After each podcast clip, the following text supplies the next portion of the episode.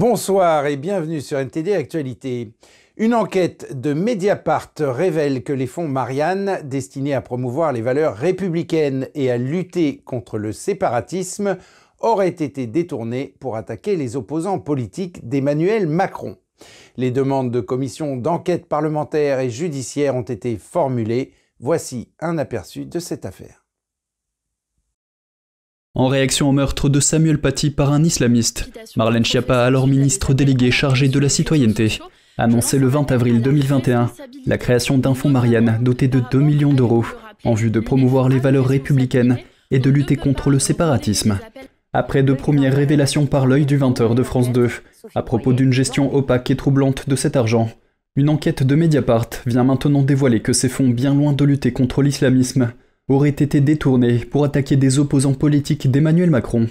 D'ores et déjà le RN, la NUP et la famille de Samuel Paty réclament l'ouverture d'enquêtes judiciaires et parlementaires. Parmi les associations bénéficiaires, Reconstruire le commun a perçu 330 000 euros du fonds Marianne et aurait diffusé des contenus contre les opposants politiques d'Emmanuel Macron, malgré le fait qu'elle était une association nouvellement créée sans activité connue lors de sa candidature.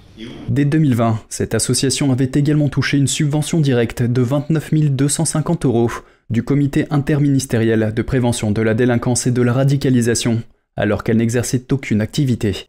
Les vidéos visant les jeunes, diffusées par l'association Comme 1, sont critiquées pour leur parti pris évident et pour leur charge virulente contre les adversaires politiques d'Emmanuel Macron pendant la séquence électorale présidentielle législative.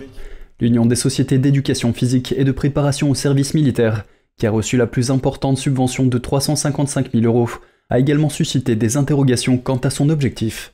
Sa production ayant consisté en un compte YouTube totalisant 13 vidéos, dont la majorité frôle à peine les 50 vues, et un compte Instagram comptabilisant 138 abonnés.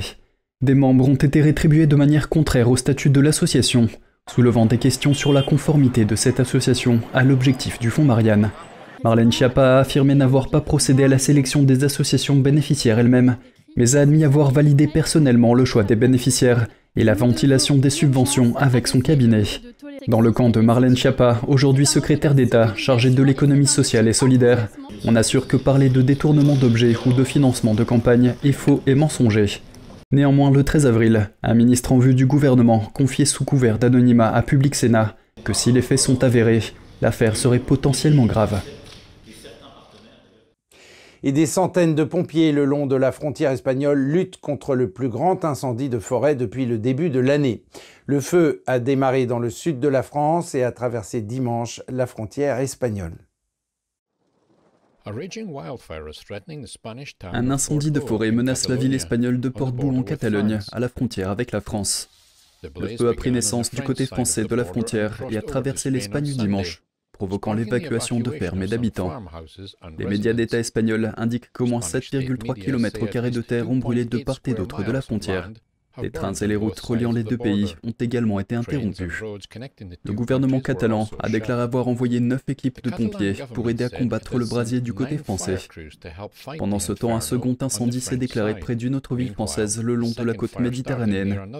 Des centaines de pompiers ont été déployés L'Espagne et le sud de la France ont continué à connaître des incendies de forêt au cours de l'hiver en raison des faibles précipitations qui ont suivi la grave sécheresse de l'été dernier. Certains départements du sud de la France ont déjà mis en place des restrictions d'eau, les autorités ayant prévenu que les faibles réserves d'eau souterraines pourraient annoncer une sécheresse encore plus grave cet été.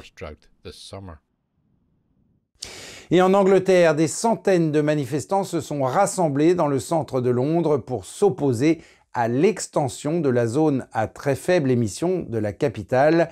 Cette zone fait payer les conducteurs dont les voitures produisent trop d'émissions. Le maire de Londres, Sadiq Khan, prévoit d'étendre la zone à l'ensemble du Grand Londres dès le mois d'août. Le but affiché de l'opération est de réduire la pollution, une initiative saluée par les groupes écologistes, mais que les manifestants ont qualifié de taxe sur les pauvres qui n'atteindra pas ses objectifs. Un reportage de Malcolm Hudson de NTD. Voici une manifestation britannique contre l'expansion du péage urbain, ou ULEZ, acronyme signifiant zone à très faibles émissions, et qui fait payer aux conducteurs 14 euros par jour si leur voiture n'est pas conforme aux normes d'émission. Le maire de Londres, Sadiq Khan, prévoit d'étendre la zone à l'ensemble du Grand Londres, affirmant que cela réduira la pollution. Mais la question de savoir si ces plans atteindront cet objectif est débattue. Des plaques d'immatriculation factices portant l'inscription non au péage parsèment la foule. Un homme porte symboliquement la démocratie dans un cercueil.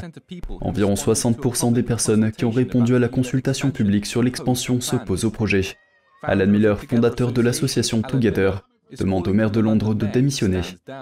Nous sommes ici pour dire que nous n'allons pas nous laisser faire et que nous ne voulons pas de l'extension du LES. La majorité des habitants de Londres et des zones limitrophes n'en veulent pas non plus. Et nous avons des sympathisants de tous les pays qui font campagne et du lobbying, qui contestent ces choses et qui viennent tous ici, en solidarité. Nous demandons à Sadiq Khan d'arrêter de se retirer. Quatre conseils municipaux de Londres et un conseil de comté du Surrey contestent juridiquement les plans du LES. La semaine dernière, un juge de la Haute Cour leur a donné l'autorisation d'aller en justice pour deux raisons. La question de la légalité de l'expansion de la zone et la partie du plan concernant la mise à la casse. Le programme de mise à la casse, d'un montant d'environ 125 millions d'euros, vise à aider les londoniens éligibles à mettre à la casse leurs véhicules non conformes. Les conducteurs doivent bénéficier de certaines prestations pour recevoir une subvention de 2250 euros pour une voiture ou la moitié pour une moto. Les projets de Cannes ont été salués par les groupes écologistes et les défenseurs de la qualité de l'air. Un porte-parole de Cannes a déclaré Environ 4 millions londoniens meurent prématurément chaque année à cause de la pollution de l'air, et que Cannes n'est pas prêt à rester les bras croisés. Cannes lui-même a déclaré qu'il pensait que le recours en justice était un gaspillage de l'argent des contribuables. Mais Keith Price, conseiller municipal et membre de l'Assemblée de Londres, affirme que rien ne prouve qu'Ulez atteindra les objectifs fixés par Cannes.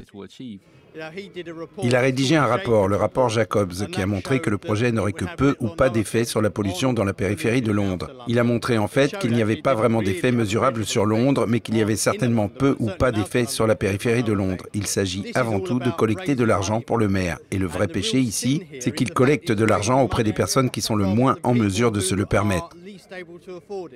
Le rapport Jacobs indique que l'agrandissement du LES réduira la pollution par le dioxyde d'azote de 1,3% et la pollution par les particules fines d'une quantité négligeable. Le conseiller municipal de Bromley, Simone Fautrop, qui fait partie des conseils qui poursuivent Cannes en justice, a déclaré que l'expansion du LES n'est pas seulement une question d'émissions. Ce que je constate, c'est que les gens qui ont des voitures conformes à ULES savent qu'il ne s'agit pas seulement d'un cheval de Troie. Ce ne sont plus des chevaux de Troie qui agitent drapeaux. C'est la tarification routière. Et c'est ce qui arrive. C'est le paiement au kilomètre.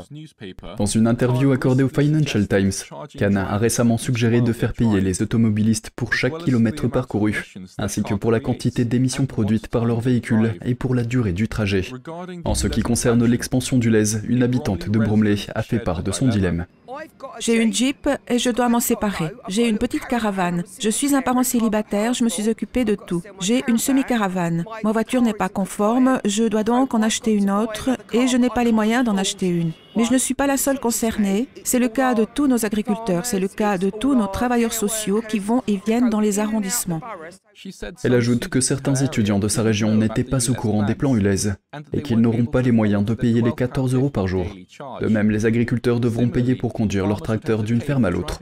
Lembit Opik, ancien député libéral-démocrate et actuel directeur de la communication du groupe d'action Motorcycle, a déclaré que le projet ULEZ allait pénaliser des millions de personnes. L'ULEZ a toujours été une taxe sur les pauvres. Elle touche ceux qui sont le moins en mesure de la payer. L'expansion signifie qu'elle punit des millions de résidents de cette ville qui n'ont jamais demandé à Sadiq Khan de l'introduire, mais qui se sont donné la peine de s'y opposer et dont la consultation est ensuite ignorée. S'il continue ainsi, la question est de savoir qui il pense servir, le public qui paye un salaire ou un pseudo-agenda environnemental vaniteux, dogmatique et non scientifique. Ils ne sauveront pas des vies, mais coûteront cher à la ville. L'expansion du LES devrait commencer à la fin du mois d'août et couvrir la quasi-totalité de l'agglomération londonienne. Malcolm Hudson, NTD Actualité, Londres. L'intelligence artificielle progresse-t-elle si vite qu'elle sera un jour plus intelligente que l'homme et pourra échapper à son contrôle? Le PDG de Twitter, Elon Musk, a lancé un nouvel avertissement à ce sujet. On regarde. Ce qui se passe, c'est qu'ils entraînent l'IA à mentir. Oui. C'est mal. Mentir, exact, et avec toutes les informations. Mentir, oui. Commenter certaines choses et ne pas en commenter d'autres. Lors de l'émission Tucker Carlson Tonight sur Fox News, Elon Musk a déclaré que les programmeurs apprennent à l'intelligence artificielle à mentir. Il a qualifié cette pratique de plus dangereuse que la mauvaise conception d'un avion. C'est non trivial, cela a le potentiel de détruire la civilisation. Le mois dernier, Musk et d'autres ont rédigé une lettre ouverte appelant à une pause de six mois dans le développement de l'IA afin d'en étudier les risques. Peu avant, OpenAI, soutenu par Microsoft, a dévoilé sa quatrième génération de GPT, qui succède à son chatbot dit à largement utiliser ChatGPT. Il séduit les utilisateurs en s'engageant dans des conversations et des créations de contenu semblables à celles des humains. La question est de savoir comment l'IA va remodeler le web. Du barde de Google à l'Ernibot de Baidu, les géants de la technologie s'empressent de lancer des applications similaires. Un média coétien a dévoilé son premier route virtuel, mais les experts y voient un danger de taille. Cette technologie est très, très efficace pour créer des fake news. En fin de compte, la technologie consiste à produire un texte qui semble très plausible. Et l'une des façons de l'utiliser, si l'on est peu scrupuleux, est d'industrialiser la production de fausses nouvelles. Les photos d'un conflit fictif réalisé à l'aide d'outils d'IA entre l'ancien président Donald Trump et la police de New York en sont un exemple. Certains gouvernements ont renforcé la réglementation à cet égard. En vertu des règles strictes de l'Union européenne en matière de protection des données, l'Italie a bloqué temporairement ChatGPT après une violation de données. D'une part, il n'y a pas de base légale pour collecter des données sur le web sans consentement.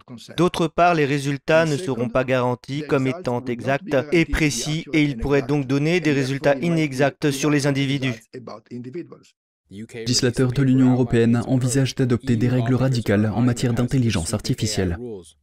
Nous avons besoin d'une réglementation. Nous avons besoin que les personnes qui proposent ces produits fassent vraiment attention à la manière dont ils les présentent et à ce qu'ils annoncent comme étant bons.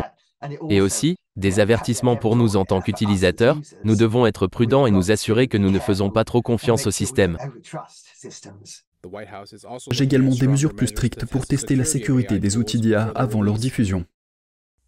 Et Twitter, toujours, étiquette les médias du monde entier en montrant qu'ils sont liés au gouvernement. La plupart des entreprises ne sont pas d'accord avec ces nouvelles étiquettes et expliquent pourquoi, selon elles, elles ne s'appliquent pas. Twitter labellise les médias du monde entier. Dimanche, le réseau social a qualifié la Canadian Broadcasting Corporation ou CBC de médias financés par le gouvernement. Selon Twitter, cette étiquette est utilisée dans les cas où le gouvernement fournit une partie ou la totalité du financement de l'organe de presse et peut avoir divers degrés d'implication sur le contenu éditorial. CBC rejette l'étiquette de Twitter, déclarant au journal The Epoch Times La propre politique de Twitter définit les médias financés par le gouvernement comme pouvant avoir divers degrés d'implication sur le contenu éditorial, ce qui n'est manifestement pas le cas de CBC Radio-Canada. Cependant, le radiodiffuseur national a reçu 1,2 milliard de dollars de financement du gouvernement fédéral l'année dernière. Le chef du Parti conservateur canadien a demandé à Twitter d'appliquer l'étiquette média financé par le gouvernement aux radiodiffuseurs. L'homme politique s'oppose souvent à la CBC et a déjà demandé qu'elle cesse de recevoir des fonds du gouvernement fédéral. Le radiodiffuseur national australien ABC est un autre média désormais étiqueté. Un porte-parole d'ABC a déclaré à The Epoch Times ABC est en liaison avec Twitter concernant les changements apportés à la vérification des comptes et aux étiquettes. La British Broadcasting Corporation, BBC, a également été qualifiée de média financé par le gouvernement elle a toutefois rejeté cette étiquette en déclarant ⁇ La BBC est et a toujours été indépendante. Nous sommes financés par le public britannique par le biais de la redevance. La chaîne est désormais qualifiée de média financé par l'État. En 2020, sous l'ancien propriétaire, Twitter a étiqueté un certain nombre de comptes comme étant affiliés à l'État.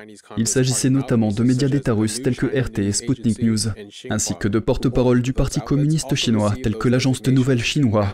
Les journalistes de ces médias ont également été désignés comme tels. La National Public Radio ou NPR a annoncé qu'elle quittait Twitter après avoir été étiquetée comme média financé par le gouvernement. Et pour terminer, parlons fleurs. C'est le printemps et aux Pays-Bas, les jardins ouvrent leurs portes. Il y a bien sûr les tulipes, mais les jonquilles et les jacinthes sont également en pleine floraison. Allons donc faire un tour dans le parc floral le plus célèbre de Hollande, Keukenhof. Avec l'arrivée du printemps, des rangées de tulipes colorées fleurissent dans le parc floral le plus réputé des Pays-Bas. Les visiteurs affluent du monde entier à Keukenhof pour assister à ce spectacle vibrant. C'est la deuxième fois, parce que j'aime les fleurs. Je suis fan de Keukenhof. Je les suis sur les réseaux sociaux, sur Facebook, et je peux voir beaucoup de nouvelles sur les fleurs à Keukenhof et en Hollande. Les fleurs ne font qu'ajouter à la beauté, n'est-ce pas? C'est vrai. Cette année, Kökenhof réduit le nombre de visiteurs à 20 000 par jour. Les responsables du jardin disent que c'est pour offrir une meilleure expérience visuelle. Et ce n'est pas tout ce qu'ils proposent. Nous voulons que notre premier visiteur voit les couleurs et que notre dernier visiteur voit les couleurs. C'est pourquoi nous plantons différentes sortes de fleurs, des jonquilles, des crocus, des jacinthes et des tulipes en trois périodes. Nous avons les tulipes précoces, les tulipes à floraison moyenne et le dernier tiers, les tulipes à floraison tardive. Chaque semaine, nous avons donc une image différente de Kökenhof. Les producteurs de tulipes évoluent également avec leur temps. Ils réduisent les produits chimiques et passent à l'énergie durable. Certains ont installé des systèmes de recyclés et des panneaux solaires. Un agriculteur a développé son activité et produit aujourd'hui autant de tulipes par jour qu'il en produisait en une saison, soit environ 100 000 tulipes. Nous avons besoin de 5 ans, peut-être 10 ans pour faire de grands pas. Il ne faut pas oublier qu'il y a 15 ou 20 ans, nous utilisions des produits chimiques. Mais aujourd'hui, nous sommes à environ 80% du résultat de l'époque. Cela signifie que nous faisons de très bons progrès. Les jardiniers de Kökenhof plantent et entretiennent un total de 7 millions de bulbes. Le jardin est ouvert jusqu'au 14 mai. Ainsi s'achève cette édition. Merci de l'avoir suivi. Vous pouvez suivre tous les programmes de NTD sur Ganjing World, la plateforme 100% propre, en tapant www.ganjing.com fr-fr ou en cliquant sur le lien qui se trouve sous la vidéo. Quant à nous, on se retrouve demain à 20h pour une nouvelle édition. Et d'ici là, je vous souhaite à toutes et à tous, et au nom de toute l'équipe, une excellente soirée sur NTD.